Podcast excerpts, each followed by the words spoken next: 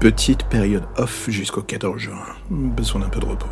Je ne vous abandonne pas complètement et je vous propose en attendant quelques retours sur des épisodes que j'aime bien. La saison 5 débutera le lundi 14 juin, donc un peu de patience. En attendant, moi, je vais me reposer un peu la voix et surtout l'esprit. Faut bien écouter son corps parfois, ça fait pas de mal. Alors j'ai envie de dire, bonne écoute, à bientôt. Et ne vous impatientez pas trop, je reviens dans pas longtemps. Ce que j'ai toujours trouvé d'amusant avec les humains, c'est que malgré le temps qui passe, ils continuent de se demander ce que moi et les miens regardent dans les recoins sombres. Ces choses que l'on voit sans cesse bouger autour d'eux. Un deuxième monde qui surplombe le premier. Parfois, j'envie réellement l'étrange simplicité d'esprit qui les habite. Ils ne voient rien, ne se doutent de rien, et se disent que sans nul doute, ils sont les seuls à vivre dans ce monde. J'aime bien cette idée. C'est beau, c'est naïf, c'est totalement con. Mais encore une fois, moi comme tous les miens, c'est à peu près ce que l'on pense d'eux. La chose amusante dans le fond, c'est que les morts sont aussi niais d'une certaine manière. D'un monde à l'autre, nous sommes perçus comme des choses étranges qui fascinent ses habitants. Les démons, les morts, le reste. Ils ne sont pas si différents que cela des humains. Tous à nous susurrer à l'oreille des mots bizarres pour nous attendrir. Parfois pour le plaisir, parfois pour nous dévorer. L'idéal reste d'anticiper, de voir venir ce qui se profile à l'horizon. Un challenge en quelque sorte. Je ne dis pas que plusieurs de mes congénères y ont laissé plus que des plumes. Mais en bout de course, quand on finit par apprendre à naviguer d'un monde à l'autre, sans le moindre heure, il y a quelque chose de presque dépaysant à côtoyer le danger, du monde des morts, ou un attrait du vide presque reposant, dirons-nous. Et moi, dans tout cela, je suis un chat. Personne ne me voit comme un danger, personne ne pose un regard effrayé sur moi ou les miens. Et dans le fond, c'est peut-être cela notre force. On prend notre temps, on étudie, on attend dans l'ombre de voir qui nous sera utile ou encombrant lorsque la nécessité de passer à l'action se fera présente. Et en attendant ce moment, je profite de la nuit et de ses habitants.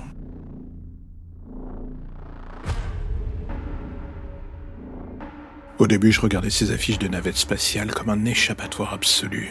Là où j'ai grandi, le simple fait de rêver d'un autre monde, c'était une utopie que personne ne pouvait me voler. Ce n'était pas comme le reste. Alors même si le quotidien de cette campagne russe avait quelque chose de monotone ou horrible, j'ai continué de rêver au fil des années. Le centre spatial était devenu pour moi en quelque sorte un rêve inatteignable. Je regardais les astronautes, les fusées, le pouvoir d'attraction que ces choses peuvent avoir sur les humains.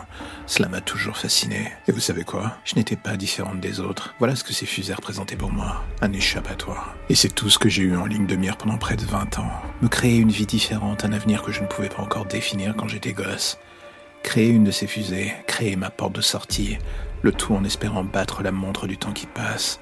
En 20 ans, j'ai vu le monde s'effondrer sur lui-même, les nations se faire la guerre pour fuir cette planète qui était en sursis. Moi, cela faisait longtemps que j'avais compris, longtemps que je n'attendais plus rien de ce tas de cailloux. L'espace, voilà pour moi ce que c'était l'avenir. Changer le monde passait pour moi par en découvrir un nouveau. Et pendant 20 ans, c'est ce que j'ai fait.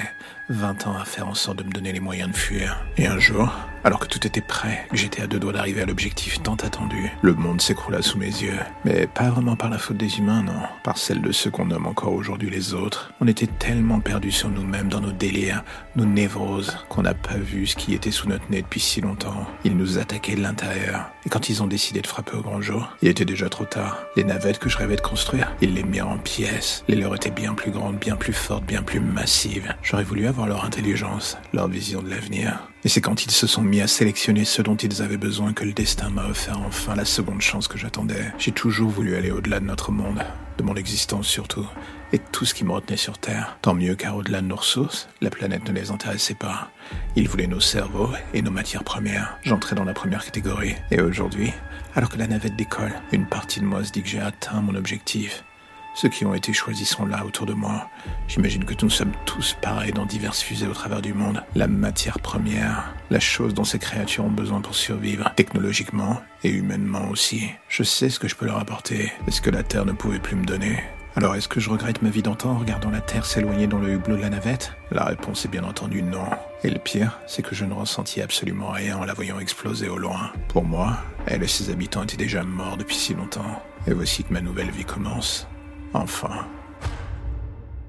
Alors j'espère que ce premier rewind vous aura plu, mais n'oubliez pas que vous avez encore plus de 200 épisodes qui vous attendent si vous avez l'intention d'écouter encore plus d'histoires totalement bizarres et que vous avez envie de passer un peu de temps avec moi par micro interposé. N'hésitez pas, faites-vous plaisir, le catalogue est à votre disposition. Écoutez, partagez, abonnez-vous, faites-vous plaisir, vous me ferez plaisir. À bientôt.